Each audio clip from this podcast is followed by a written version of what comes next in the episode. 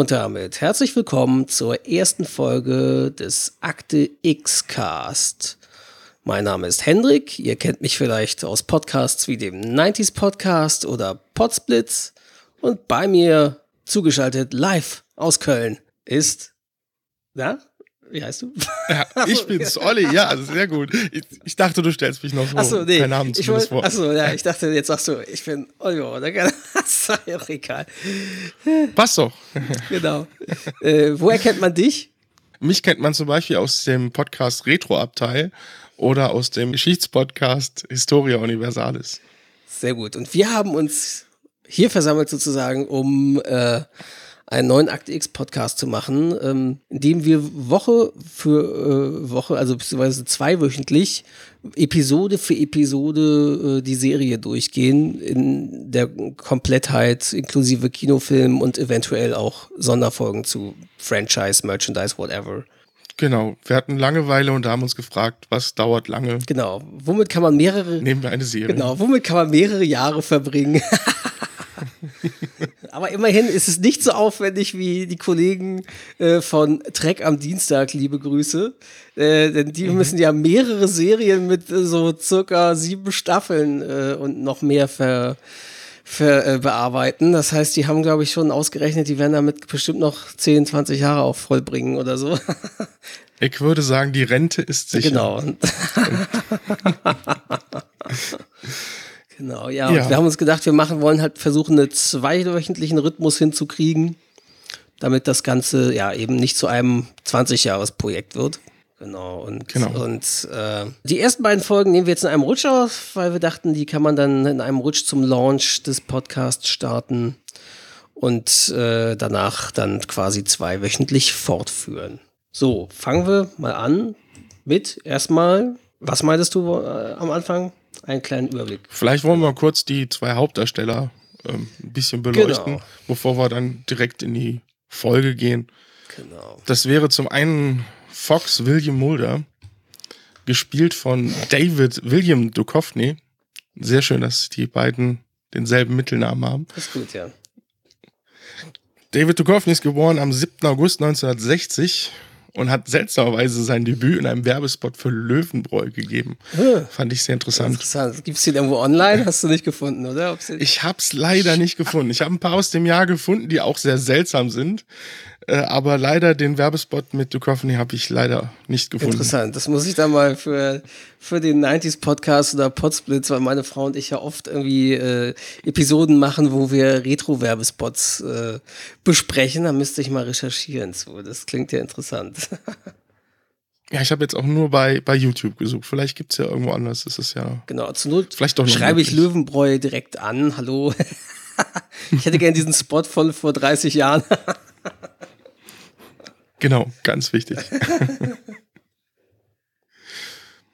ja, ähm, hat auch äh, kurz in Twin Peaks äh, auch einen Agenten gespielt, was ich sehr lustig finde, weil es ja im Prinzip auch eine Mystery-Serie ist. Ja, und auch was viele ja sagen, so auch mit Vorläufer von Akte X. Also auch wenn die stilistische mhm. Richtung letztlich doch ganz anders ist als bei David Lynch, äh, ja. Ist es doch, hat auf jeden Fall einer der, der beeinflussenden Quellen der Serie. Da werden wir irgendwann mal auch noch eine Sonderepisode zu machen, zu quasi die Serien, die Akte X beeinflusst haben und die Serien, die Akte X en masse auch beeinflusst hat.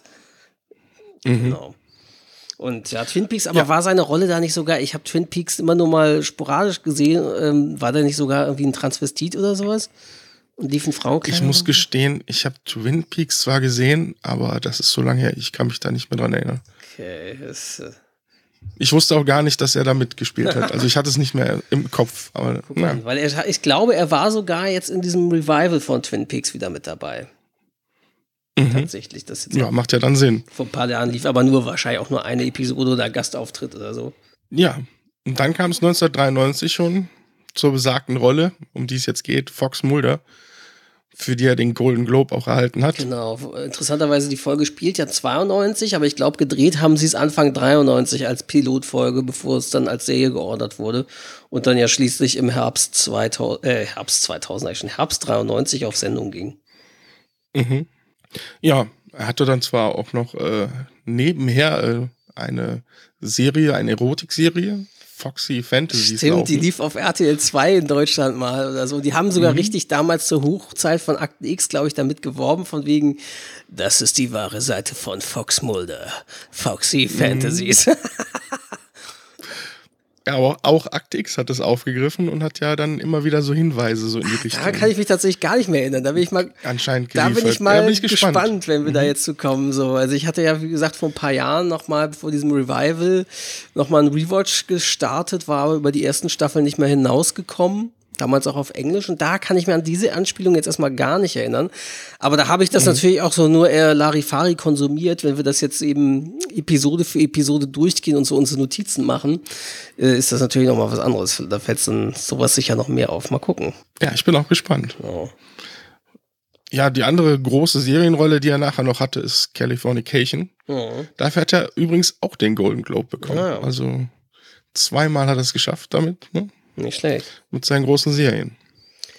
Ja, aber du als Synchronspezialist ja. kannst uns vielleicht was zu den Stimmen sagen. Genau, also wir hatten ja bisher nur, nur du hattest ja jetzt nur erstmal den Herrn äh, Duchovny. Also im Großteil mhm. wird er meistens und auch im Großteil des Akte X-Franchise von Benjamin Völz gesprochen, der zu Recht sein Stammsprecher ist.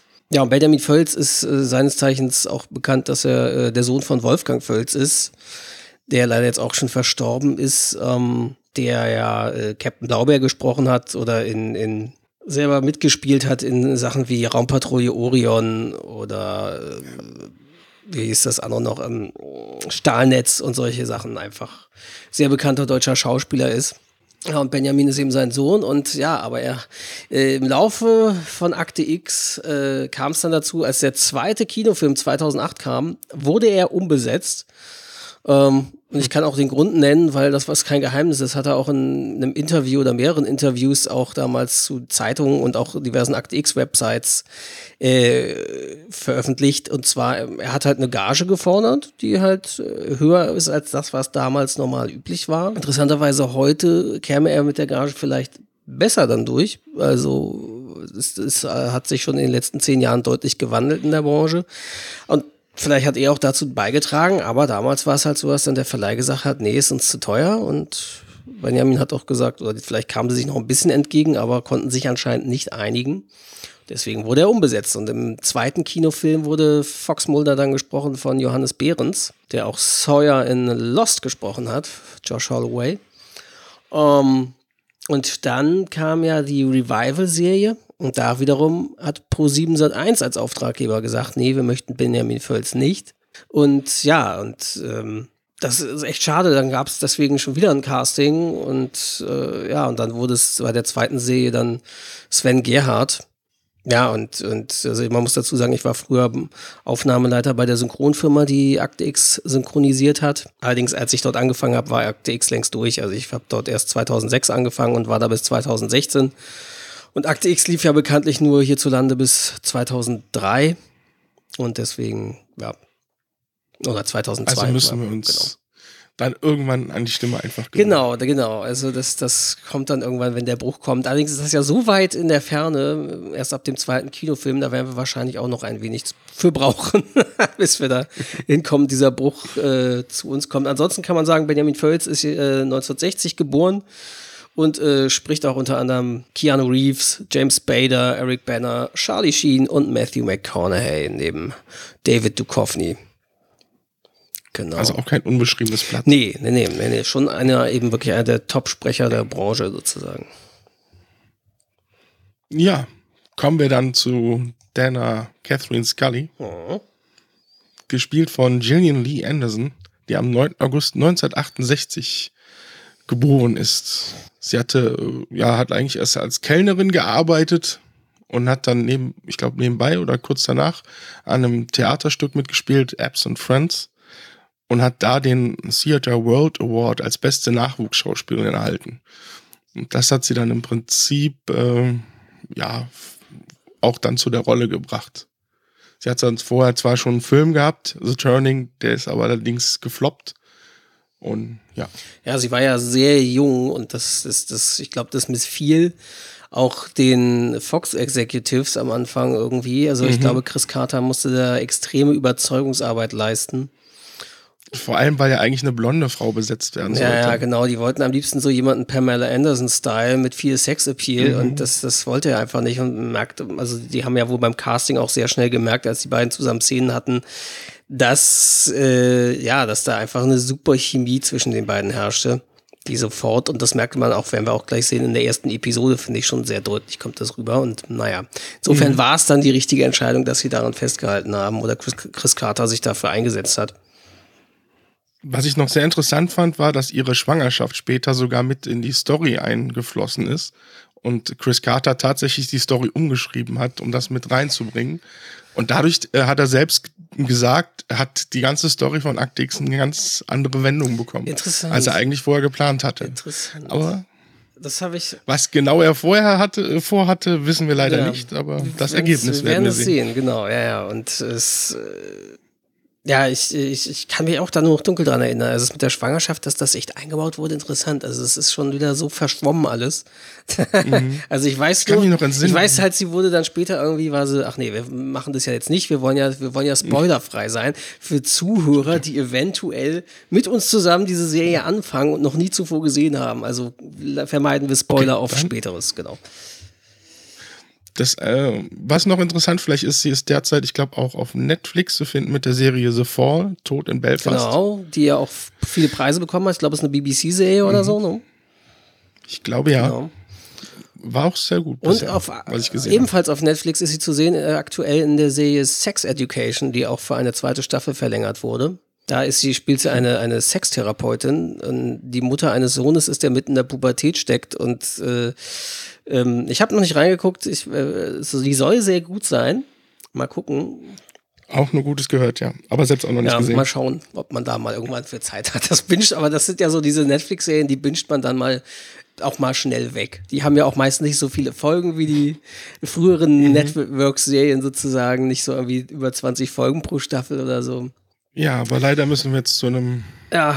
negativen Punkt ja, kommen. Ja, also letzte Woche, es war interessanterweise, hatten wir unsere Nullnummer aufgenommen und da kam gerade irgendwie die Nachricht auf, kursierte durchs Internet, Franziska Pigula ist gestorben. Kurz vorher kam, wurde das bekannt und Franziska Pigula ist, ist die deutsche Stimme von Gillian Anderson gewesen. Äh, nicht immer und auch in den letzten Jahren nicht mehr so oft, aber äh, eben in Akte X und auch sehr viel daneben. Ähm, ja, Franziska Pigula ist am 6. Mai 1964 geboren und starb am 23. Februar 2019 in Berlin. Ähm, neben Akte X und Gillian Anderson sprach sie ab und an auch Demi Moore in Enthüllung und ein unmoralisches Angebot. Interessanterweise auch ähm, die Frau von David Duchovny oder, äh, oder Ex-Frau, ich weiß es gar nicht mehr, sind die noch verheiratet? Thea Leone in Deep Impact. Nee, die sind nicht mehr. Ah, naja. Und äh, außerdem verlieh sie der Videospielfigur Nico Collar in der wirklich sehr tollen Adventure-Spielereihe Buffen mit Fluch ihre, ihre Stimme. Das allerdings auch nur bis inklusive Teil 4. Ab Teil 5 wurde sie dann auch von jemand anders ersetzt. In Akte X hat sie sie durchgehend gesprochen, in allen äh, Staffeln, allen Kinofilmen und auch in, den, in der Revival-Serie. Ähm, und äh, ich glaube auch in der Serie Hannibal, da hat sie sie auch gesprochen. Da war Gillian Anderson auch irgendwie eine Psychologin, die ich glaube, da den, den jungen Hannibal Lecter irgendwie therapiert oder so. Ähm, und ansonsten hat sie viel auch, ähm, wodurch sie viel bekannt geworden ist, auch, auch Dokumentation gesprochen und regelmäßig Beiträge so für Galileo und sowas. Also da war sie eine Zeit lang auch sehr bekannt für. Und man konnte sie und auch Benjamin Völz hören in der 2017, glaube ich, war das, erschienenen Staffel äh, der Hörspielserie Akte X Cold Cases. Die ist bei Audible erschienen. Und da haben sie irgendwie eine, eine Hörspielstaffel gemacht, die wiederum im Original auch auf Englisch erschienen ist bei Audible mit äh, eben Jane Anderson und David Duchovny. Und das haben sie dann auf Deutsch auch gemacht. Und dort war es dann tatsächlich wieder auch Benjamin Völz und halt auch Franziska Pigula. Und ja, und äh, im September 2018 wurde bekannt gegeben, ich glaube von dem Label, das die John Sinclair Hörspiele macht, wo sie mitgesprochen hat, dass sie umbesetzt werden musste erstmals. Äh, wegen einer Erkrankung falle sie vorerst als Sprecherin aus und ja, und leider starb sie dann jetzt eben im Februar 2019. Ja. Ja, echt schade. Ja, das ist echt traurig. Naja. Mir ist ja natürlich auch, als äh, gerade bei den Re Pro-7-Reportagen sind das. Ja, genau, meisten. genau. Da ist sie mir auch als Stimme sehr ja. im Kopf. Ja, ja ich sehe hier gerade auch noch in, in, äh, in der Wikipedia, sie sprach dann Gillian Anderson auch zuletzt noch in der Amazon-Fernsehserie American Gods die jetzt, glaube ich, mhm. demnächst auch weitergeht. Wenn da Gillian Anderson wieder auftaucht, ja, dann müssen sie sie auch neu besetzen, neu erfinden. Naja, so ist das leider. Naja. Damit haben wir erstmal so Gut. die Darsteller im Groben durch. Also später gibt es ja noch einen Darsteller, der auch eine wichtige Rolle spielen wird, später auch in den Vorspann hineingeschnitten wird. Aber den können wir ja dann erwähnen, wenn er vielleicht das erste Mal auftaucht. So, dann fangen wir doch mal an. Genau. Akte X, Staffel 1, Episode 1. Gezeichnet heißt, ist der deutsche Titel der Pilotfolge und heißt auf Englisch einfach Pilot. Wie so oft äh, bei US-Serien, die vorher pilotiert wurden, dann werden die ersten Folgen meistens Pilot genannt. Ich weiß nicht, wie es damals beim, bei, bei der Ausstrahlung war. Allerdings jetzt, äh, ich habe sie mir äh, beim Stream geholt. Mhm es fehlt ja noch die komplette, das, das Intro im Prinzip. Ja, genau. Das, das, die Titelmusik die, von Mark Snow gibt's nicht. Genau. Das, es geht einfach mit dem Logo Akte Das, das stimmt. Das fiel mir auch auf. Irgendwie, das fehlt komplett noch. Es, also, mhm. wahrscheinlich haben die das erst, vielleicht hat er das erst im Laufe dann oder eben als sie die Serie geordert haben. Vielleicht, das ist eben die Pilotfolge, da hatten sie es noch nicht gemacht. Und als dann klar war, okay, sie ordern die Serie, hat er dann vielleicht dieses Theme komponiert, haben sie dann aber wirklich erst für die zweite Episode verwendet. Naja, dafür ja, gab es aber. Ist ja bei vielen Serien so. Dafür gab es aber interessanterweise im Cold Open, also dem Teaser der Episode sozusagen, die ging los mit äh, Schreibmaschinenschrift, ist, die sowieso immer gerne benutzt wurde, um in Akte X irgendwie äh, Zeitangaben oder Ortsangaben zu verdeutlichen. So wirkt, mhm. wirkt halt sehr aktenmäßig, ne? passt halt zu X-Files Akte X, dass das so in Schreibmaschinenschrift Korean New oder irgendwas auf dem Bildschirm auftaucht. Und da ist in der ersten Folge wiederum interessanterweise etwas, das nie wieder danach in der Serie zu sehen war. Der folgende Film stützt sich auf Tatsachenberichte. Ja. Vor allem Film. Ja, das ist auch interessant. Das, das war noch so Anfang der 90er. Äh, mhm. Anscheinend war das so, so, ein Ausklang, dass man das damals noch so nannte, weil ähm, wenn man sich mal alte Serien so aus den 60ern und 70ern anguckt, irgendwie mit Schirmscham und Melone Department S oder so, dann steht dort immer im Abspann, sie sahen einen Film aus der Reihe Department S. Sie sahen einen Film aus der Reihe Simon Templar oder sowas oder mit Schirmscham. Ja, das, das ist interessant, mhm. dass das damals irgendwie den, den deutschen Zuschauern als Filme aus einer Reihe verkauft wurde, obwohl es ja eigentlich was völlig anderes ist. Ne? Mhm. Naja, jedenfalls. Der folgende Film stützt sich also auf Tatsachenberichte. Mhm. Naja, ob das. Also wir sollen da schon auf die, die Spur geführt werden, auch wenn es mysteriös erscheint. Ja. Aber ich glaube. Es sind Tatsachen. Genau. Also ich glaube eher damit meinen sie wahrscheinlich, dass das eben so mit Abduction Cases, irgendwie Entführungsfälle von Außerirdischen und UFO-Sichtungen, dass solche Berichte eben wirklich gibt zuhauf mhm. so irgendwie, aber das ist exakt konkret dieser Fall, glaube ich nicht, dass es den wirklich gab. Das ist, dürf, dürfte fiktive Einblendung sein.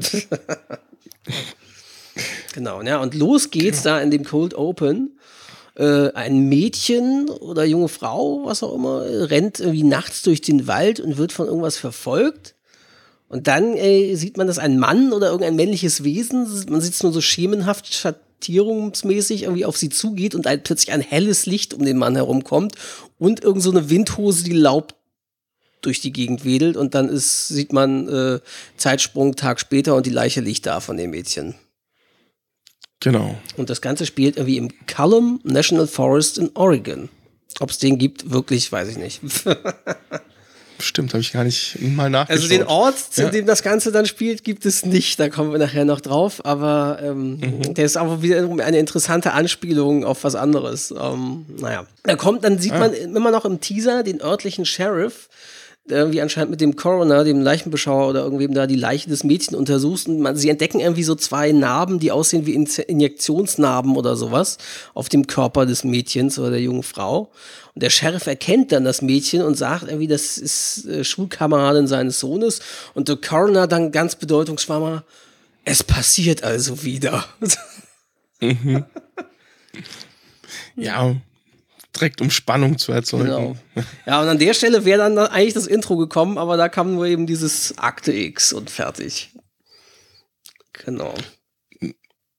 War es nicht direkt am Anfang? Also in meiner Version war es vorher. Erst kam Akte X, dann kam der kurze Text. Aber ist auch ich bin mir echt, ich bin mir nicht mehr ganz ja. sicher. Also ich gucke es gerade tatsächlich auf, auf Magenta TV oder Entertain TV, wie es manche noch nennen. Ähm, da sind irgendwie auch alle Staffeln drin. Und, aber ich kann, aber vielleicht habe ich es mir auch einfach falsch rum notiert. Das kann auch sein. Aber du hast recht, an der Stelle würde normalerweise jetzt. Genau, äh, würde sonst das Intro kommen. Genau. Mhm. Genau. Ja, und dann geht's, ist das Interessante, dann geht's los, äh, völlig mittendrin sozusagen geht's dann irgendwie, äh, man sieht Washington DC, FBI-Hauptquartier. Und Just J. Edgar Hoover. Genau, genau, da war ich auch schon das mal berühmte. tatsächlich. Irgendwie. Also nicht beim im FBI, aber zumindest in Washington da und habe mal ein Foto von außen gemacht von dem J. Mhm. Edgar Hoover Building. Das ist schon beeindruckend.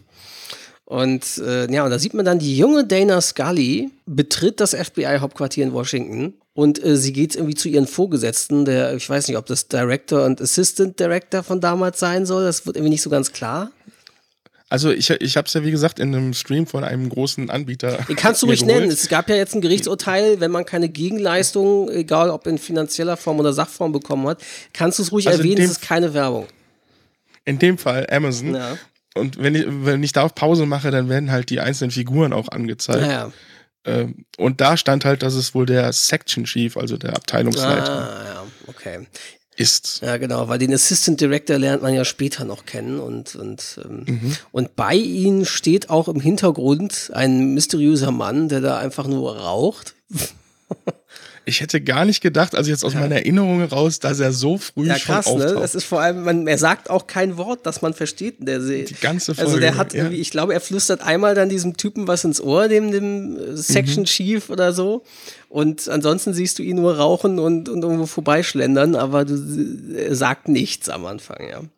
Genau, wir reden über den berühmten Raucher. Genau, ich weiß nicht, also Leute, die es noch nicht gesehen haben, die Serie und nicht kennen, also das ist halt eine Figur, die sehr ikonisch für die Serie ist und sehr wichtig werden wird und ohne zu groß zu spoilern und der wird eben doch schon hier eingeführt tatsächlich.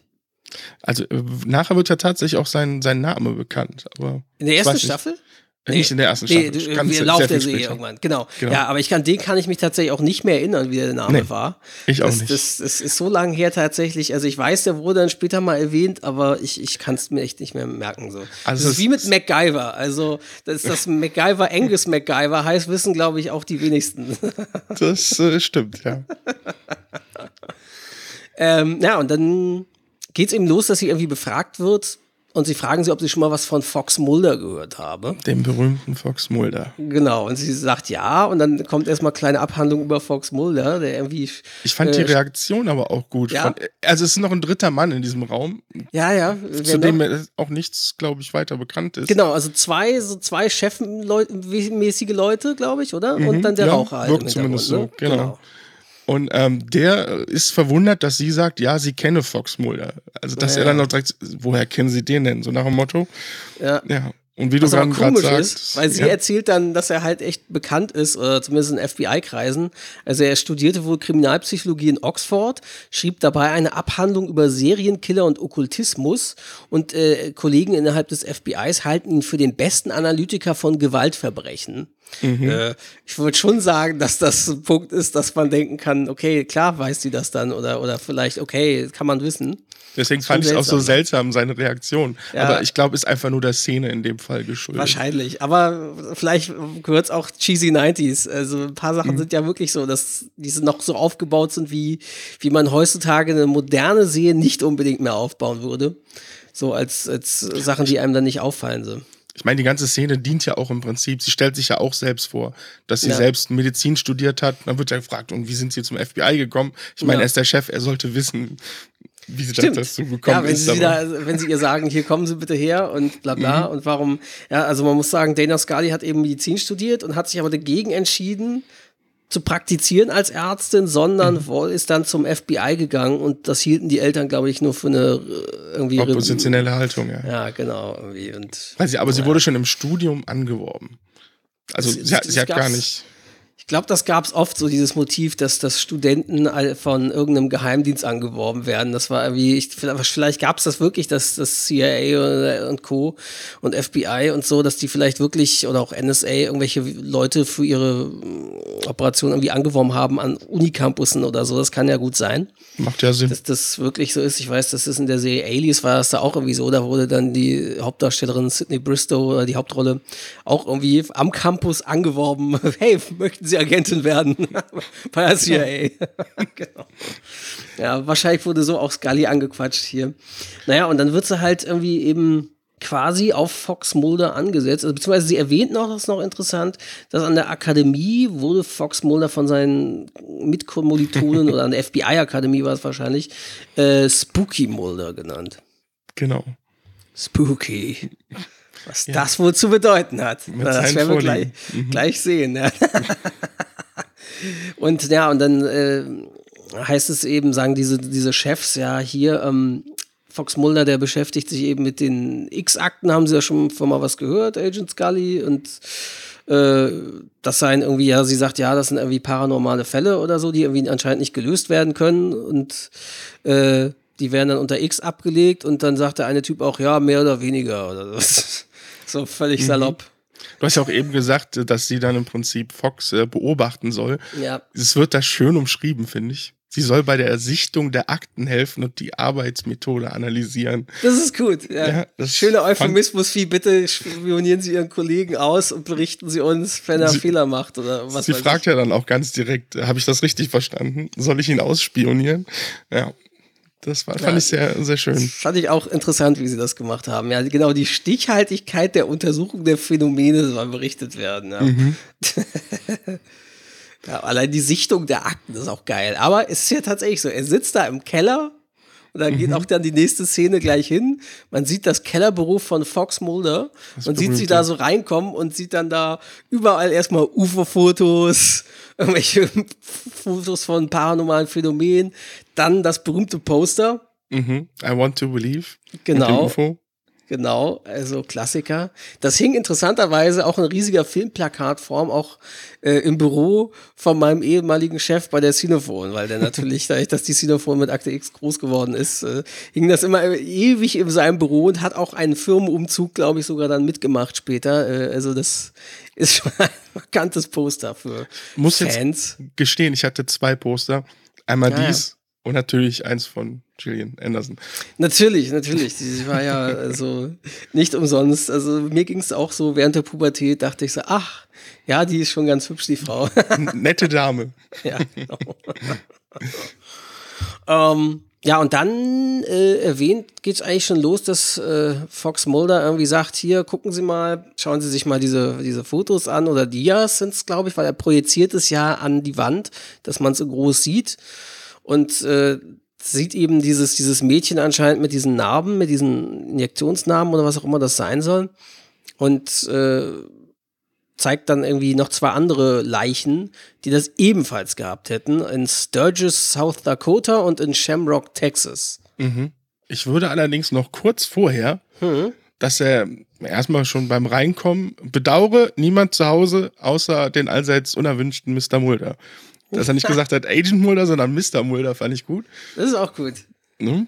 Und äh, dass äh, er im Prinzip schon alles von ihr wusste und auch schon geplant hat, ja, nachdem sie ja jetzt diese Dias auch sieht, dann nachher ähm, ja schon direkt nach Oregon zu fliegen. Ja. Das ist, fand ich sehr gut. Ja. Und auch, dass er wirklich von ihr schon wusste, wo sie studiert hat, etc. Also er wusste schon, er kriegt ja. diese Partnerin zugewiesen. Ja, das haben sie anscheinend irgendwie, haben sie ihm so eine Notiz hinterlassen oder so, ja, ihm wird eine mhm. Partnerin zugeteilt, äh, so heißt sie, zack, fertig. Und dann hat er sich wahrscheinlich irgendwie über sie informiert, nehme ich mal an. Ne? Mhm. Und interessanterweise in dem ersten Gespräch sagt er dann ja auch gleich zu ihr, die stellte sie die Frage, glauben Sie an die Existenz von Außerirdischen? Mhm. Das heißt, man weiß, also das haben sie halt interessant gemacht, weil man ja eigentlich, es geht los mit dem Scully eingeführt wird in dem Büro bei den Chefs. Und danach sieht man ja so die Folge so ein bisschen aus den Augen von Scully weil man ja quasi Mulder kennenlernt und über ihn mehr was hört. Und weil Scully ja die skeptische ist, hat man, ist die, die, ist ja der Zuschauer quasi so ein bisschen in der Position von Scully, die jetzt Fox Mulder kennenlernt. Stimmt. Mit diesen recht. paranormalen Phänomenen. Und man weiß aber gleich eben, woran es geht. Das, das, und sieht eben gleich, Fox Mulder spricht sie direkt an Man merkt, okay, darum heißt er anscheinend Spooky Mulder, weil er äh, sie sofort fragt, glauben Sie an die Existenz von Außerirdischen? Ich weiß nicht mehr, sie sagt sowas wie, ja, äh, logisch betrachtet müsste man sagen, nein, weil die Entfernungen sind bla oder äh, sind nicht zurückzulegen genau. und wie sowas sagt sie, ne? Diese äh, rationale Herangehensweise, glaube ich, sagt er, ne? Also diese normale ja. Standard- Konventionelle Weisheiten nennt er das, glaube ich. Stimmt, konventionelle Weisheiten waren die Worte. mhm. Ich musste irgendwie an Harald Lech denken, der das genauso erklärt hätte. Ja, aber. Viel zu viel Distanz und so, ja. Ja, das, das ist es auch noch halt zweifelhaft, was, genau. was der Herr Lech dazu sagen hat. Irgendwie. Ja, gut, äh, ähm, aber es wird direkt klar gemacht, es gibt diese ja. zwei Positionen. Sie geht genau. an alles rational ran genau. und versucht es immer irgendwie erklären zu können und er ist halt dieser Gegenpart, der es ja. Der er Sagt, er sagt zwar auch, er hätte auch seine Zweifel, aber er ist doch mehr so in Richtung. Ja, Believer ja. halt, ne? Deswegen genau. I want to believe. Und ja, also man merkt eben, dass, also sie sind nicht, in der Sinne sind, ist, ist Scully jetzt nicht Antagonistin, sondern aber trotzdem wird sie so ein bisschen als Gegenpol, als Opponent, Gegenspieler am Anfang so platziert, zumindest bei Mulder sozusagen. Und ja, eben ne, eine Skeptiker, äh, Skeptikerin und, und der andere eben offen für solche Phänomene. Ja, und dann geht's auch schon los. Sie sind da unterwegs irgendwie am Flugzeug. Was passiert da im, an Bord? Das fand ich irgendwie auch interessant. Mhm. Ja, sie, also erstmal, dass er da über zwei Sitze ganz entspannt liegt, mit Kopfhörern super, ne? im Ohr. Das heißt, und er muss ja irgendwie gegenüber dem FBI-Rechnungshof sagen, so, ich habe hier nicht für mich nicht einen Sitz, sondern für mich drei Sitze reserviert, damit ich da chillen kann. Mhm. Ja, man muss ja entspannen auf dem Flug. Genau. Und sie sitzt ganz aufrecht und liest natürlich die Akten. Und ähm, dann kommt der Aufruf des Captains, sich doch bitte anzuschneiden, weil man jetzt kurz vor der Landung wäre. Und in dem Moment starten echt wilde Turbulenzen kurzzeitig. Ja was dann Mulder, der sich dann langsam umdreht und einfach irgendwie nur erwähnt, ah, wir sind anscheinend an der richtigen Stelle. Ja, also das, das, ich, ich das, das, ist irgendwie auch so außer, außer Kontext sozusagen, weil man nicht so richtig weiß, was mhm. meint er denn jetzt damit? Soll das jetzt, hat das was jetzt mit UFOs zu tun oder was, was soll das bedeuten, dieses, diese, warum sagt er an der richtigen Stelle, wenn so eine, so eine, ja, hätte ja auch einfach nur eine, äh, wie nennt man das noch, ähm, Luftloch Normale Turbulenz. Sein, Turbulenz, ja. genau, mhm. ja, genau. Das fand ich ein bisschen komisch irgendwie am Anfang, so, was man dann erstmal nicht kapiert, was, was will er jetzt damit sagen oder. Mhm. Ne, also man kann es schon kapieren, was er andeutet, aber es wird nicht weiter ausgeführt. Genau. Ja, und dann sind sie da, äh, fahren in die Stadt rein, haben sie anscheinend einen Mietwagen genommen. Und äh, das, das Schild ist so schön, der Ort heißt Bellefleur. Mhm äh, in Oregon und äh, Welcome to Bellfleur, Gateway of Fun and Recreation. so sieht's auch da aus, ja. Ja, sehr gemütlich. Ich habe noch irgendwie gelesen, ja, Bellfleur soll wohl eine Anspielung sein auf den Ort äh, Bellflower in mhm. Kalifornien wiederum, in dem Chris Carter geboren wurde. Ah, okay, macht Sinn. Mhm. Und äh, dort hatte ich in der X-Files Wiki oder wie auch immer das heißt auch gelesen, in The Shooting Script, also im Drehbuch, wurde Bellfleur wie folgt beschrieben. A woodsy resort town with motel, bait shop and restaurant signs fighting to grab your eye. Kids ride their bicycles, carrying fishing poles, a place we'd all like to visit. hm. hm. Ob das jetzt so mein Urlaub ja. wäre? Ja, auf jeden Fall. Es hat schon, also, ja, ist schon cool, wie, wie es auf jeden Fall, weil dieses Kleinstädtische ist ja symbolisch für sehr viele Akte X-Folgen, die da folgen werden. Mhm. Weil oft sind die nicht, die sind ja nicht irgendwie, meistens nicht in New York City oder sonst wo, diese, oder Washington DC, auch nur ganz selten, dass genau da was ist. In der Regel sind dann meistens die mysteriösen Fälle, die sie untersuchen, in irgendwelchen Käffern irgendwo verstreut im, im, im Lande der USA. Mhm. Ich habe gelesen, ich weiß jetzt leider nicht mehr die Staffel, das habe ich mir leider nicht aufgeschrieben, aber ich glaube bis zur sechsten oder so mhm. hat, hat, waren die Dreharbeiten auch meist in Kanada, ja, die natürlich ja. solche Orte en masse haben. Ja, das genau, das war ja auch, also ich glaube, das ist ja für viele so, ohne jetzt zu spoilern, auch der Bruch, was das viele meinten, ab da, wo die Serie, nämlich ab der sechsten Staffel in LA gedreht wurde, mhm. quasi nach dem zweiten Kino, äh, nach dem ersten Kinofilm, dass das dann so ein bisschen die düstere Atmosphäre genommen hat der See, weil, weil natürlich Kanada als Drehort und Vancouver so, so Wolkenverhang, Nebelverhang und so mit den riesigen Wäldern eine sehr gute Kulisse für so eine Serie abgeht. Das ne? stimmt, ne? ja. So, und das, das, das, und deswegen finden, glaube ich, viele, dass die Staffel, die in LA später spielten, nicht mehr ganz so gut waren oder zumindest ein bisschen Atmosphäre in der Hinsicht eingebüßt haben. Das ist auch ehrlich gesagt etwa der Punkt, wo ich glaube ich angefangen habe aufzuhören. Ja, das war so, so also ungefähr. ich habe ich es dann am Anfang noch regelmäßig gesehen, aber du, du merktest halt, es wurde dann das Interesse weniger und irgendwann hat man nur noch sporadisch geguckt oder so. Das ist schon interessant so irgendwie, dass das ja doch so ein ich Qualitätsbruch war. Ja, mal sehen, mhm. was, was wir müssen jetzt ja durchhalten. Mhm. mal sehen, was dann kommt. Naja, und dann Mulder und Scully sind im Auto unterwegs ähm, und plötzlich spielt irgendwie das Radio verrückt, die Armaturlampen blinken wie wild und sowas.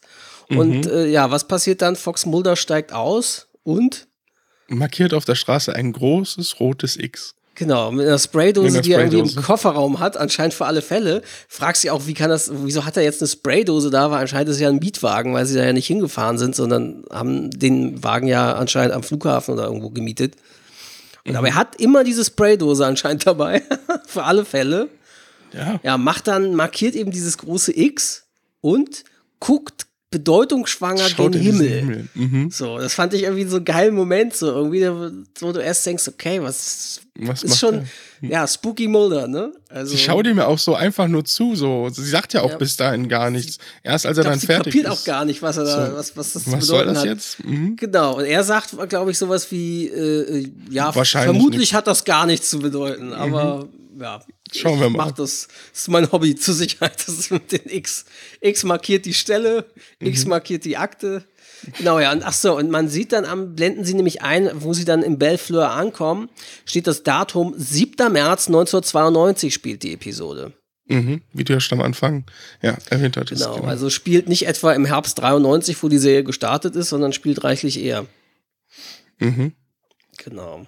Ich fand auch schön, Sie haben ja kurz vorher im Auto diskutiert, dass die Fälle schon vom FBI bearbeitet wurden mhm. und dann einfach unter X irgendwann abgelegt wurden. Genau. Und dass er noch sagt, ja, ich habe die wieder rausgeholt, weil die haben ja im Prinzip hier nur ein paar Wochen verbracht und sich den, wie, wie hat er sich ausgedrückt, diesen berühmten Lachs hier, der mit einem genau, Spritzer stimmt. Zitrone zubereitet wird, für den man sterben würde, genau. nur zur Gemüte geführt. Also genau. er, hat, er hält auch nichts von seinen Kollegen irgendwie in ja. der Hinsicht. Sie seien da sehr salopp gewesen, hätten nur mhm. äh, Lachs gefuttert, der da lecker ist in der Gegend und, und hätten dann die Akte geschlossen, sie hätten es nicht lösen können und dann wird es halt unter X wie ungelöst anscheinend oder keine Ahnung und dann eben abgelegt und ja, dort kram Fox Mulder dann solche Akten hervor und und da zeichnet sich aber auch Scully aus, dass sie halt im Flugzeug, da konnte man kurz sehen, auf was sie, auf was sie schaut, Autopsie und Dr. Mhm. Äh, Nemmer, nee, wie heißt er? Wie heißt er genau, Berichts, Bezirksgerichtsmediziner Nemmen heißt er, glaube ich, ne? Genau. Ja, dass sie das halt schon gelesen hat und dass der äh, die ersten Fälle wohl bearbeitet hat mhm. und da nichts von diesen Malen geschrieben hat, die die Opfer ja hatten.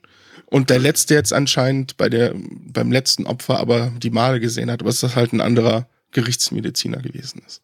Genau, ja. Das wird und ich glaube, wichtig jetzt für die nächste Szene. Genau, da sind sie am, am, Friedhof und wollen dann halt die Obduktion von einer der früheren Leichen äh, ähm, äh, machen. Ray Summers heißt er, glaube ich. Und, und dann sind mhm. sie halt am, Friedhof und dort wird dann offiziell von den Friedhofsangestellten oder, und, oder Gerichtsleuten, Medizinerleuten da irgendwie dann die, der Sarg rausgekarrt und so. Und währenddessen kommt dann plötzlich Dieser der Typ da. Ne? Genau, genau, seine der, Frau will ihn eigentlich zurückhalten. Nein, red nicht nee, mit seine Tochter ist das doch. Ne? Ist das die Tochter? Das ist doch seine Tochter. Das ist doch die, die später dann noch, naja, da kommen wir jetzt. Oh, da habe ich nicht genau hingeschaut. Ja, das ist Anfang. die Daddy, Daddy, geh da nicht hin. Nein, Daddy. Nein, ich meine, es ist ja eine, äh, ist egal. ist seine Tochter. Okay. äh, auf jeden Fall, äh, ja, er geht aber trotzdem hin, ne? Und sagt dann. Äh, genau, stört erstmal die Obduktion Mhm. Und währenddessen irgendwie, ach so, genau, dann sagt Mulder noch irgendwie, ja. Äh, die Exhumierung nennt man es, glaube ich, ne? Genau, die Exhumierung, genau. Mhm. Äh, und Mulder sagt, äh, ja, hier, ähm, Ray Summers soll an Unterkühlung gestorben sein. Und meinst du Scully dann so, ja, äh, äh wie kann das denn sein? In einer warmen Sommernacht äh, stirbt ein Jugendlicher an Unterkühlung. Mhm, genau. genau. Ja, und dann knallt irgendwie plötzlich, reißt irgendwie das Seil und der Sarg knallt ja. runter. Ja, spektakulär dreht er sich ja noch ein paar Mal um sich selbst und genau. wird dann durch einen anderen Grabstein aufgehalten. Und dann ist der Sarg schon halb offen und man sieht, dass da eine eher nicht menschliche Gestalt. Genau. Eine verwesene so Leiche. Aus, ja, sieht aus, also ich fand das sah auch gleich aus wie so ein Affe oder sowas. Und ich glaube, Scully mhm. sagt auch eher Primat, sowas wie Schimpanse oder Orang-Utan oder sowas. Ja, das sagt sie nachher genau, genau. bei der bei der Obduktion, Obduktion. dieses Wesens, genau. dieses verwesten Wesens. Weil ich auch sehr schön fand, das ist dann direkt die nächste Szene, wo mhm. sie da halt schon bereit ist, um da diese Obduktion durchzuführen und der Mulder mit dem, mit dem Fotoapparat, mit dem Blitz die ganze Zeit rumrennt und immer wieder ein ja. Foto nach dem anderen schießt. Und wie, wie so ein bisschen wie so ein Kind oder so ein Junge, ne? Auch mhm. so, weil Mulder ist plötzlich ganz aufgeregt, so, ne? Und, und äh, ja, enthusiastisch sozusagen. Ja, es bestätigt ihn ja in gewisser Weise, dass ja. da irgendwas nicht stimmt. Was wissen wir ja noch nicht, aber. Nee. Also ich glaube, es ist dann auch in dieser Szene, dass das Scully und er, sie finden dann irgendwie ein Implantat in der Nasennebenhöhle von diesem Wesen. Genau, er will alle Untersuchungen und zumindest die Röntgenaufnahmen könnte man ja jetzt sofort vor Ort machen. Und dann wechselt es ja in dieses Hotelzimmer, was ich auch sehr schön fand, weil auf dieser Lampe ja. diese Röntgenaufnahme dann hängt und sie von ihrem Diktiergerät gerade den, den Bericht äh, Eintippen ist. Ne? Genau, ja. Mhm. Und auch dieser Laptop, den sie da, die sie da nimmt, da merkt man dann schon, okay, wir befinden uns im Jahr 92, mhm. ein riesiger Schlepptop, klobig Laptop. Im wahrsten Sinne des Wortes, ja, Schlepptop. Ja, und dann kommt irgendwie Mulder, kommt dann beim Joggen zufällig vorbei. an ihr, in ihrem Hotelzimmer, in ihrem Hotelzimmer oder was auch immer und, und fragt sie dann auch nach dem Implantat, ob er, ob er da. Ob sie schon was Näheres wüsste, na, ja. Genau, aber ich glaube, das verneint sie dann auch. Ne? Also sie, sie verneint und sagt, es wird mir auch nicht den Schlaf rauben und ja, schließt die Tür und lässt ihn joggen. Genau. Was ich da nicht so ganz verstanden habe, dann ist irgendwie so ein Sprung und Mulder und Scully sind dann in, ein, in einer Klinik und reden mit einem Psychiater irgendwie wegen diesem Ray Summers, ne? Genau. Der, das haben sie äh, aber vorher erfahren. Das haben sie irgendwie erfahren, das wurde aus halt irgendwie Akten, nicht näher erläutert. Ah, aus den Akten, okay. Dass er halt äh, irgendwie sich Wegen selbst eingeliefert hat. Ne? Genau, ja. Ja, und dieser, ähm, dieser Arzt erwähnt dann auch, dass er eine posttraumatische Störung wohl hatte, mhm. weil er wohl mit der Realität nicht mehr klargekommen ist. Ja, krass. Ja. ja und der, ich weiß nicht mehr, ob das der Psychiater erwähnt oder ob Mulder das schon wusste, aber da wird halt, wie gesagt, ja, es gäbe ja zwei ähnliche Fälle, die anscheinend mit dem Jungen auch in einer Klasse waren oder so. Und das sei zum einen Billy Miles, der sich in einem Wachkoma befände, und Peggy Odell. Genau. Und äh, weil sie fragen, ob sie mit denen reden könnten, und er sagt, das wird wohl ein bisschen schwierig, zumindest in Billys Fall, ja. weil er halt in diesem Wachkoma liegt. Die hatten wohl einen Unfall die beiden zusammen. Und ja. da seitdem liegt er im Wachkoma. Und Peggy ist auch halt mit auf der Station, vor allem in der geschlossenen Abteilung. Und das schon seit vier Jahren. Ja. Ja. Genau, ja, die, die sind dann irgendwie, äh, der liegt dann da und äh, sie reden dann auch irgendwie, Scully redet mit der Peggy und die hat dann auch irgendwie einen, einen Anfall in, in Anwesenheit von Mulder und Scully und, und Es ist Mulder, der kurz mit ihr redet, ja. Ah ja, genau, und versucht sich, ich weiß nicht, ob sie sich da die Pulsadern aufschützen will oder was auch immer, irgendwie plötzlich schreit sie und es wird irgendwas klirrt und, und äh, man sieht dann irgendwie auf ihrem Rücken oder irgendwo auf der Hüfte, dass sie auch diese Male besitzt. Diese zwei diese Punkte, genau. genau. Mhm. Und ähm, das fand ich auch so ein bisschen seltsam, weil ähm, klar, die rastet jetzt gerade aus, kriegt auch Nasenbluten, wie nachher auch andere. Und ähm, aber dass Gully dann rausrennt und so richtig sauer ist, weil sie will jetzt die Wahrheit wissen, was er dann jetzt schon wüsste und so, als ja. wüsste er jetzt sehr viel mehr. Ja, also, das das fand ich auch komisch, weil sie irgendwie, und dann sagt Mulder ja zu ihr, ja, er glaubt, dass die Jugendlichen entführt worden seien. Mhm. Und äh, ja, und dann streiten sie sich wirklich auf diesem Parkplatz da irgendwie wegen der Male und Mulders Theorie halt, ne? Genau, weil er wirft ihr ja im Prinzip auch vor, sie sei noch nicht bereit, weil sie ja in ihrem Bericht halt schreiben würde, was er jetzt denkt. Aber er rückt dann ja doch mit seiner Theorie raus, dass die irgendwie entführt worden wären von genau. Außerirdischen. Ja, ich glaube, er meint, er vermutet das. Ich weiß nicht, genau. er vermutet, dass, dass die eben entführt werden und dass, dass der, äh, dass Tests oder Tests von Außerirdischen quasi für die Male verantwortlich sein oder so, ne? Mhm. Genau, weil es Aber, ja öfter so sei. Genau. Weil er hat ja viele Akten schon gelesen. ja, wahrscheinlich, ja, er kennt eben solche Fälle, ne? Oder, er hat ja auch am Anfang, die, die du erwähnt hattest, die anderen zwei Fälle aus von anderen Orten, genau. wo es ja genau. dieselben Male gab. Genau, Shamrock, Texas und sonst wo irgendwie, genau. Mhm. Mhm. Ähm, ja, und dann ist, glaube ich, auch schon Schnitt, dass sie plötzlich dann beschließen, nachts zum Tatort zu gehen in diesem Wald. Genau, weil sie halt warum darüber auch diskutieren, warum die ja. ausgerechnet diesen Wald rennen, die ganzen warum, Kids. Warum das ja. jetzt nachts sein muss, weiß ich nicht. Sie hätten da ja auch tags hingehen können, aber mhm. vielleicht einfach, weil es jetzt schon Abend wurde oder so, dass sie keine Zeit verschwenden wollten. Das kann auch sein. Genau, die fahren dann in diesen Stück Wald, also zu dem Tatort und ähm, ja, trennen sich auch seltsamerweise direkt. Ja. Was ich auch gut, äh, seltsam fand. ich fand. auch seltsam, ja, irgendwie. Das ist komisch. Und vor allem ist, die Szene ist so ein bisschen so ein Red Herring irgendwie, so, weil man merkt, dass irgendwie es ist Lärm, es ist laut und plötzlich sieht Scully auch so ein Licht auf sie zukommen im Wald. Und dann merkt man aber, hä, das scheint anscheinend irgendeine Gerätschaft zu sein oder ein Auto, äh, Autoscheinwerfer mhm. oder Jeep oder was auch immer. Und da sitzt dann der riesige Sheriff drin und der irgendwie sagt, ja, sie, sie sind hier, betreten hier unerlaubt Privatbesitz. Mhm. Ja, sie findet vorher aber noch so ein ascheähnliches Material am Boden. Was sie Stimmt. irgendwie direkt in die Tasche drückt, fand ich auch Stimmt. seltsam. Sie hat also keinen Behälter oder sonst was dabei ja. oder einen Beutel, sondern einfach nur in ihre Jackentasche stopft. Was man ja eigentlich vermuten sollte, dass FBI-Agenten, die etwas untersuchen und gerade mhm. sie als Wissenschaftlerin, dass sie zumindest irgendwie ausgestattet ist, dass sie was in Beutel, irgendwas Klarsichtfolie, was auch immer packen kann. Mhm. Für solche Fälle. Aber nee, das, das haben sie auch nicht drauf geachtet. So. Das ist Und äh, zum, wahrscheinlich zum, damit die Folge besser weitergeht, nennt der Detective da auch nicht seinen Namen. Er sagt einfach nur, er ist Angestellter des Polizeidepartments und sie seien auf Privatgelände. Ja, stimmt. Ich glaube, ich habe auch nur vermutet, dass der Sheriff ist. Ich weiß gar nicht, ob das der Sheriff ist oder irgendwie die. Äh, ich verweise wieder auf, auf äh, Amazon, da stand naja. einfach nur Detective Miles. Also. Naja, okay. Jedenfalls der lokale, der lokale Cop sozusagen, mhm, der was zu sagen genau. hat. Ja, und dann sind, befinden sie sich im Rück, auf dem Rückweg im Auto wieder Bei mal. starkem Regen. Also es hat sich Extrem, direkt ja. gewandelt. Ja. Der Ort, wo man gerne ist zum, zum Recreation. Regnet sehr viel da. Ja, und dann ist plötzlich so ein helles Licht zu sehen und äh, die Armaturen spinnen wieder rum und der Motor geht aus. Ne? Ja, Mulder schaut auch noch vorher nochmal auf seinen Kompass, der übrigens im Wald auch schon verrückt gespielt hat, ja. wo sie gerade waren. Und auf dem Weg schaut er auch immer wieder auf seinen Kompass und merkt, hier fällt es auch wieder an, verrückt zu spielen und schaut dann auf seine Uhr und es ist genau 9.03 Uhr.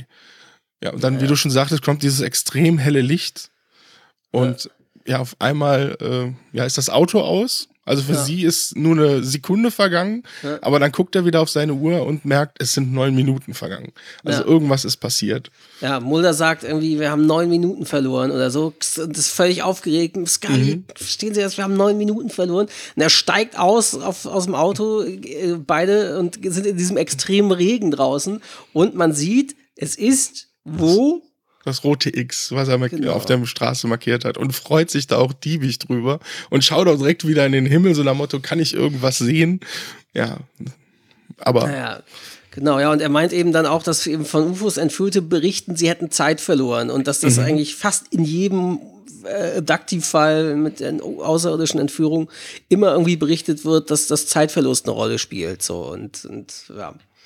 Das, das, und Mulder ist deswegen ganz aufgeregt da im Regen und Scully, glaube ich, kann das gar nicht so richtig begreifen, was jetzt vor sich geht. Und sie hat ja auch nicht selber zur Uhr geguckt. Sie glaubt das, glaube ich, auch nicht so richtig. Genau. Meint Mulder hier, was, was, vielleicht, dass, sie, dass er sich irrt oder so. Also sie, sie, versteht das irgendwie gar nicht so richtig. Direkt in der nächsten Szene ist es nämlich im Hotelzimmer, schreibt sie wieder ja. ihren Bericht und da schreibt sie auch direkt rein, dass sie es als Zeuge nicht bestätigen kann, weil sie ja. natürlich nicht auf die Uhr geguckt hat. Ja. Aber äh, ja.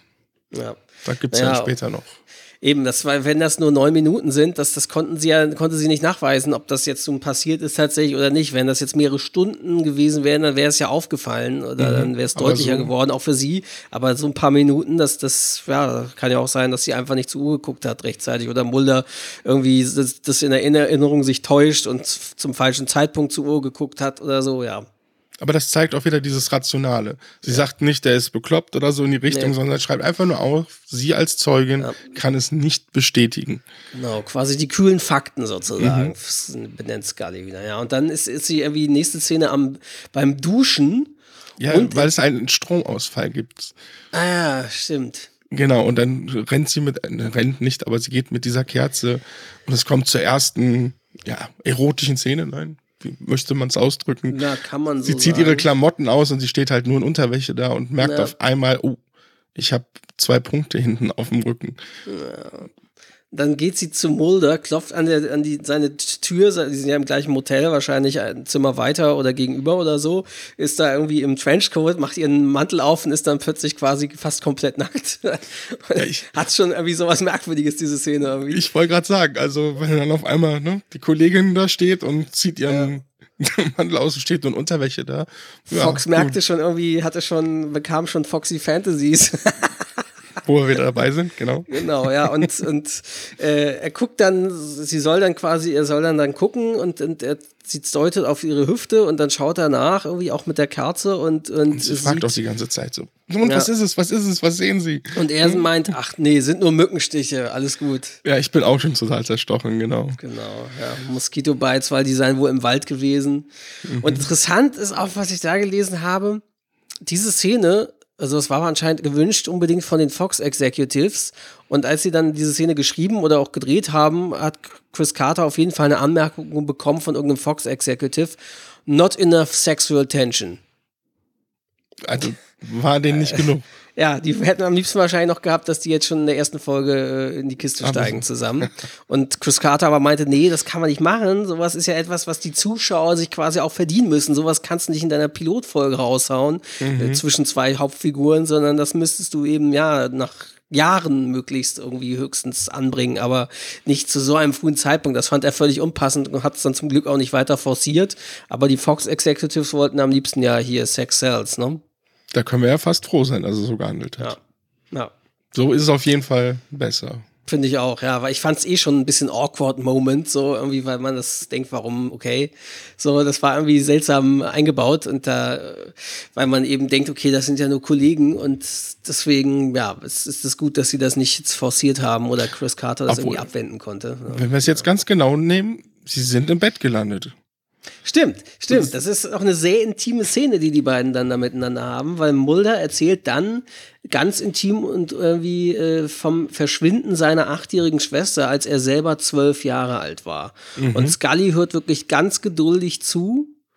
Und äh, ja, und Mulder erzählt dann eben, eines Nachts sei sie einfach weg gewesen. Und Mulder hätte dann irgendwann später eine Regressionstherapie gemacht. Dort hätte er gemerkt, dass ein helles Licht erschienen sei, als seine Schwester verschwand und er war quasi wie paralysiert. Genau, er konnte sich nicht bewegen und genau. Ja. Und ja, ich meine, sie hört auch gut einfach nur zu und ich glaube, mhm. dass die Szene soll ja auch da, darauf hinauslaufen, dass sie ja. dann auch merkt, der ist nicht nur einfach spooky, der hat halt auch diesen ja. Hintergrund, warum ja. er überhaupt in diese Richtung geht.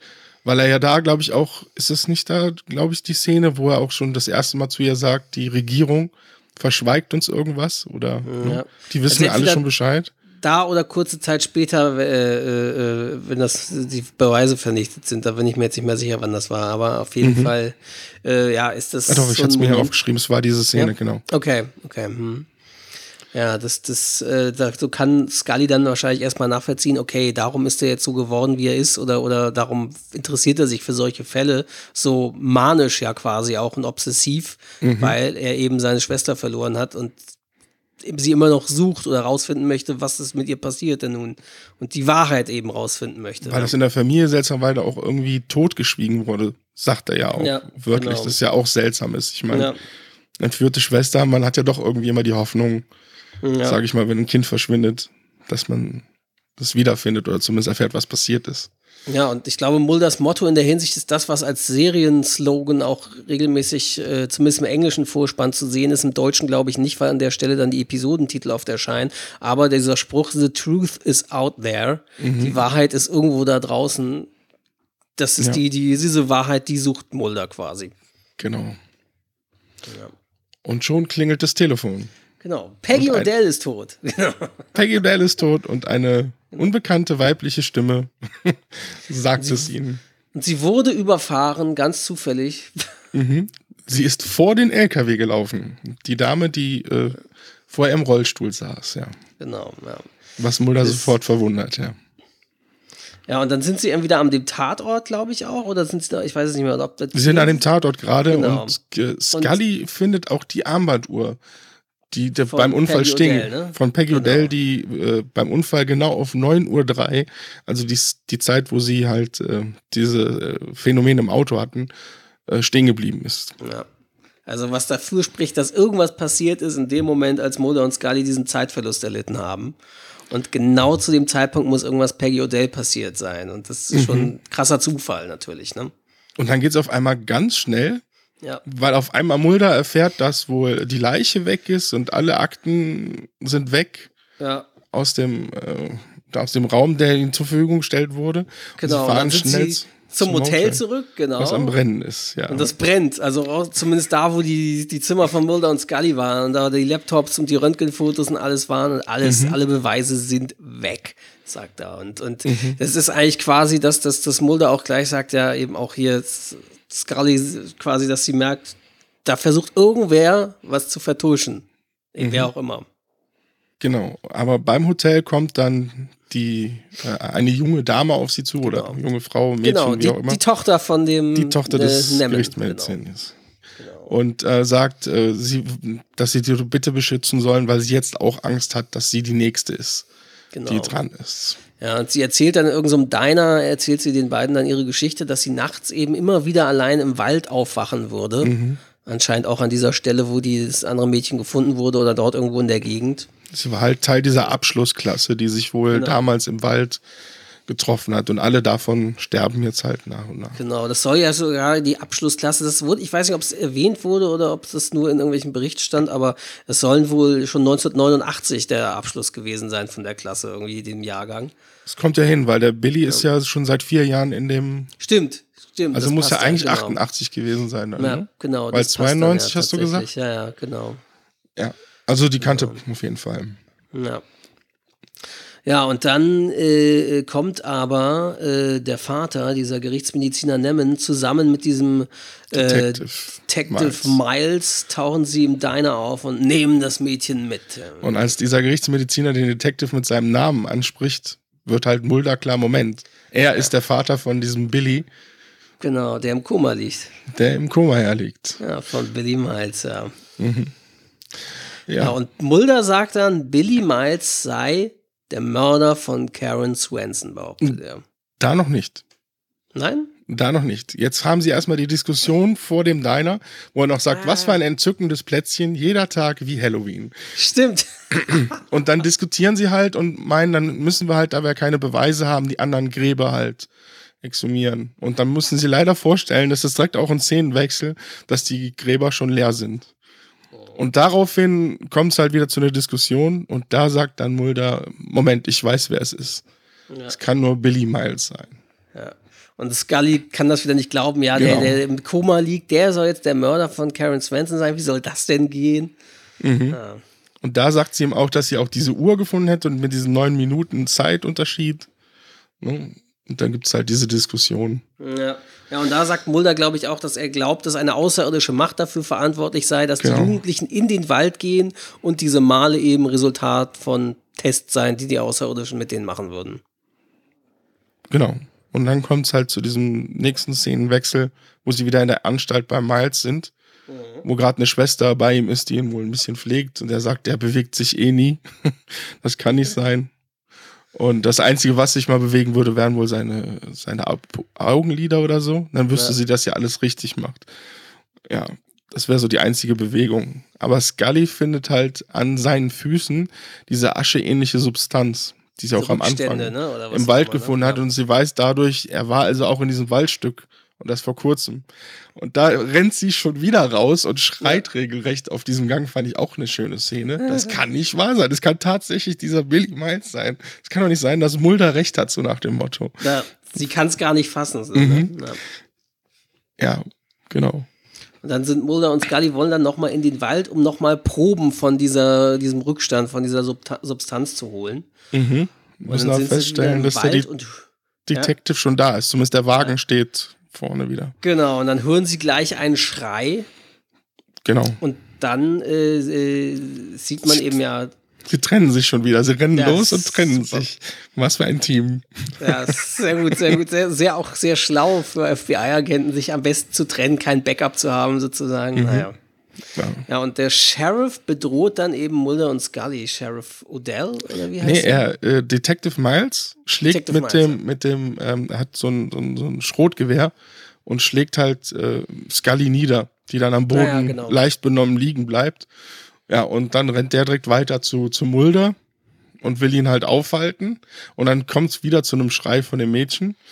Und ähm, dann stellt Mulder ihn halt zur Rede, dass das ja eigentlich sein Sohn ist. Und dann gehen sie halt zu dieser Lichtung oder wo das gerade äh, stattfindet. Und man sieht halt, wie dieser Billy Miles äh, ja das Mädchen gerade aufheben will. Ja. Und seltsamerweise will auch der Detective, äh, er legt schon an und will im Prinzip seinen eigenen Sohn anschießen. Ja. Aber das verhindert dann Mulder und es kommt zu diesem hellen Licht. Mhm. Und bei diesem hellen Licht kann er noch diese Male auf dem Rücken von Billy sehen. Mhm. Und dann wird es richtig hell und. Dann kommt wieder ja. diese Windhose genau. schon wieder um ihn rum, genau. Laub wird aufgewirbelt, ja. Ja, und dann äh, ja, können sie wieder sehen einigermaßen. Dann steht Billy halt wieder auch mit dem Mädchen immer noch da. Allerdings ja. sind die Male auf einmal weg. Was ein bisschen seltsam ist. Und der Junge ja. wacht anscheinend aus Billy seinem Wachkoma. Ist bei auf. Bewusstsein, genau. Kam plötzlich, wacht wieder auf nach Jahren des Komas. Und die Tochter ist noch am Leben. Mhm. Genau, ja. Und dann kommt auch schon wieder so ein Cut. Billy wird in der FBI-Zentrale in Washington verhört und dann natürlich zu diesem Licht und, und den Phänomenen befragt. Was aber dann nachher bei den Chefs erst äh, erwähnt wird, dass er das wohl gerade unter Hypnose macht. Ah, okay, das hatte ich gar nicht begriffen, dass das unter Hypnose sein soll. Äh, Habe ich das auch nicht. Erst als sie dann sagten, ja, das ist ja jetzt nur unter das Einzige, was wir haben, ist ja, ein, ja eine Erzählung eines Jungen unter Hypnose. ah, okay. Es gäbe ja keine Beweise, was Scully ja. denn vorbringen könnte an ja, Beweisen. Er erzählt halt irgendwie, die waren feiern im Wald mhm. und dann sei halt dieses Licht gekommen Stimmt. und nahmen sie mit und die, das befahl ihnen, äh, ihm äh, die anderen Jugendlichen umzubringen. Und, äh, und als sie sagen, wer, wer, ist sie? Ja, das Licht sei sie. Ne? Und genau, dieses Implantat, was wohl alle anscheinend hatten, äh, was sie gerade gefunden hatten bei dieser Leiche von Ray mhm. Summer, glaube ich, dieser, ne? Genau, dass, dass das zur Kommunikation diente anscheinend. Ja. Weil das ist jetzt wieder, weil die Chefs sind halt total skeptisch und sagen, ja, sie haben ja gar keine Beweise. Und dann ja. zieht sie halt aus der Tasche dieses das äh, letzte Implantat, Impl das sie äh, in dem, immer dabei glaube, hatte. War das das aus dem Affen? Genau. Aus diesem Primaten? Ja, genau. Das diesem, diesem Wesen, genau. Das, das hat sie dann rausgezogen und, und genau. Und gibt es den Chefs und sagt, das Material konnte nicht identifiziert werden, aus dem sich das Implantat hergestellt genau. wurde, sozusagen. Ja.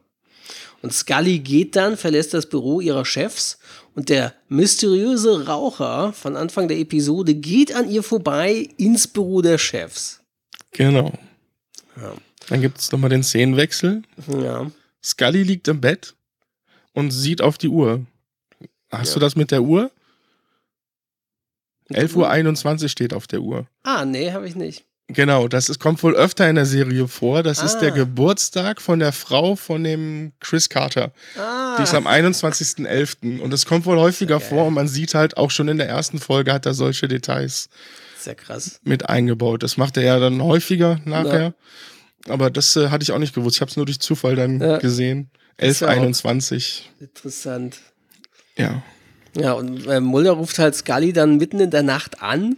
Mhm ja, und sagt dir, alle Akten über den Fall Billy Miles seien verschwunden. Ja, es gäbe gar keinen Fall mehr. Ja, gäbe, der Fall Billy Miles existiere nicht mehr. Also auch und nicht bei müssen, den X-Akten, nirgends. Sie müssen sich unbedingt treffen. Und sie ja. sagt einfach nur trocken, ja, morgen. Und genau. ja, legt auf. Legt auf und dann kommt die letzte Szene. Man sieht, dieser mysteriöse Raucher läuft in irgendeiner riesigen Lagerhalle rum mhm. äh, und verstaut dort dieses mysteriöse Implantat in einem riesigen Lager. Und man sieht dann, er verschließt die Tür, wo er sich befindet. Und das Lager befindet sich anscheinend im Pentagon. Mhm. Weil man sieht dann an der Tür irgendwie den Evacuation Plan. Genau. Genau. Vom Pentagon, ja. ja. Ja, interessant, was die so im Pentagon lagern. So. Wahrscheinlich mhm. sind da auch noch Teile des Roswell-UFOs. Ja, er packt dieses Implantat nämlich zu ja, so einer Box, wo schon andere Implanta Implantate ja. drin sind. Also es ja. gibt anscheinend schon genug äh, von diesen Fällen und Beweisen. Ja. Und irgendwas hat dieser Raucher ja anscheinend damit zu tun, dass ihn auf jeden Fall diese Fälle interessieren oder für, für die ganz obersten Bosse, wen auch immer, er diese Sachen sammelt und eben verstaut oder katalogisiert, was auch immer. Das wissen wir ja noch nicht. Genau. Und ja, auf jeden Fall, dann kommt Abspann und ja, sehr, endet eben mit einer sehr mysteriösen Szene sozusagen. Ja. Ja, wie, wie hat dir die Episode gefallen? So im Großen und Ganzen, die erste Folge ich konnte mich an Kleinigkeiten natürlich wieder erinnern aus meiner, wie ich es früher gesehen habe. Und ich musste feststellen, wie einige Serien von früher, es ging alles sehr, ich weiß nicht, wie ich das erklären soll, so, so langsam vonstatten. Heutzutage in Serien würde das wahrscheinlich etwas schneller geschnitten und, ne? Ja. Aber so gerade der Anfang ist sehr langsam. Auf einmal wird das ja. John Edgar ne, äh, Edgar, das, Building, Edgar genau, Uber Building gezeigt und so. Man lässt sich für alles da noch so in gewisser Weise Zeit. Ja, was heutzutage in Pacing nennt man das ja so genau, in diesem Bereich, Storytelling-Bereich. So dieser mhm, Rhythmus ist sehr langsam noch, ja. Aber trotzdem fand ich es für eine erste Folge, was ja immer recht schwierig ist, weil man muss ja mhm. die, die ganzen Figuren einführen und so, fand ich es eigentlich ganz gut gemacht. Ja. Es war eine kurze, knappe, aber interessante Geschichte. Ja es war nicht schlecht. War interessant, die Laufzeit sogar relativ lang ist, also zumindest für heutige Verhältnisse, äh, für normale, was, was normale Serien angeht. Minuten, ne? Irgendwie 47 oder 48 Minuten, genau. mhm. genau. Ja. Genau, ja. ja. Und wie hat sie dir gefallen? Ja, mir hat sie auch also sehr gut gefallen. Also ist jetzt nicht unbedingt eine, wo ich sagen will, wow, das sind die besten Folgen der Serie. Nein, aber sie führt eben, sie führt eben sehr gut in diese Welt von Akte X ein und die, und die Welt von Mulder und Scully und bringt einen was näher. Also man hat so das Gefühl, ähm, ja, dass die Pilotfolge eigentlich quasi Akte X im Mini-Format ist. Gerade wenn man das, das über den Lauf der Serie betrachtet äh, kann man sagen, wenn du wissen willst, wie Akte X ist oder Akte X war, reicht es eigentlich, wenn du die Pilotfolge anguckst, da hast du alles drin. Du hast einen mysteriösen Fall mit paranormalen Phänomenen, die dort sind. Du hast mhm. äh, Aliens, die angedeutet werden oder UFO, Abduction, Entführungsfälle, die zumindest angedeutet werden. Mhm. Du hast die Verschwörung mit dem Raucher, äh, ja, die Vertuschung, dass alle Beweise verschwinden irgendwie und so. Und quasi, ja, das ist so, dass quasi alles, was im Laufe der Serie noch eine Rolle spielen wird und immer wieder aufgegriffen wird, quasi schon in dieser Pilotepisode vorkommt. So. Deswegen eigentlich das sehr gut repräsentiert, wofür Akte X steht. Ja, und das macht eben das sehr neugierig. Also ich finde, man, weil man, also man, man wird gut in diese Welt eingeführt von den beiden und die Welt von Akte X und möchte wissen, ja, wie geht's denn weiter und was, was heißt, hat das nun zu bedeuten? Und es macht eben neugierig auf mehr und plus einfach, dass, dass Mulder und Scully einem natürlich echt gut nahegebracht werden, gut vorgestellt werden, ist natürlich der Vorteil, dass das keine riesige Ensemble-Show ist, sondern dass das ähm, halt eine äh, Show mit eigentlich nur zwei wirklichen Hauptfiguren ist.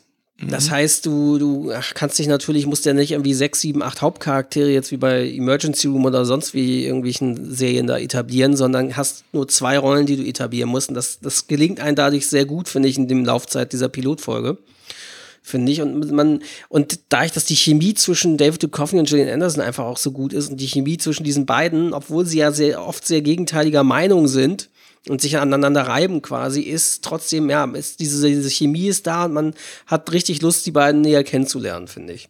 Mhm, das stimmt. Ähm, ja, so sehe ich das irgendwie. Das, also ich, also mir hat sie deswegen auch sehr gut gefallen und ist, finde ich, wirklich ein guter, guter, solider Einstand in eine Serie wie Akte X. Ist jetzt nicht jetzt in dem Sinne bahnbrechend nach für heutige Verhältnisse, aber für damalige Verhältnisse war es anscheinend bahnbrechend. Ne? Weil mhm. ähm, Anfang der 90er war ja so eine Zeit, da liefen im US-Fernsehen fast nur irgendwie äh, Sitcoms, Sitcoms, Sitcoms, ein bisschen Polizei- oder Krimiserien und oder Krankenhaus oder Soaps oder so und das war's. Und da war natürlich Akte X als so eine krasse Genreserie. Ähm, ja, es lief es lief natürlich Twin Peaks vorher, die hat aber nur zwei Staffeln überlegt und deswegen Akte X hat das Ganze noch mal so ein bisschen mehr in den Mainstream geholt, irgendwie zu dem Zeitpunkt hat man das Gefühl. Auch wenn die Serie ja, ich weiß nicht, ob du das, das nachgelesen hast, die Serie lief ja am Anfang auf einem sehr undankbaren Sendeplatz. Sendeplatz. Fox hat die irgendwie auf den Freitagabend ge, ge, gelegt zum Einstand. Und äh, das ist irgendwie der Platz, der Sendeplatz Freitagabend wird immer in den USA der Friday Night Death Slot genannt, weil eigentlich schiebt man Serien, die eher nicht mehr so gut laufen, dorthin, um zu sterben. Und da haben sie angefangen. Bevor sie abgesetzt sind. Dort haben sie angefangen und haben dann anscheinend erstmal eine kleine loyale Fanbase sich aufgebaut dann und, und konnten so wachsen halt. Ne? Das ist auch interessante, ja, auch interessant. Ich weiß nicht, ob Chris Carter oder ob die das irgendwie auch so geplant hatten, marketingtechnisch, weil wenn man bedenkt, ja, die Serie ist halt auch echt nerdy und äh, gibt natürlich Nerds sehr viel Stoff, was damals ja noch nicht so der Fall war, wie es heutzutage ist. So dass Nerds quasi ist ja heutzutage schon fast vermainstreamt.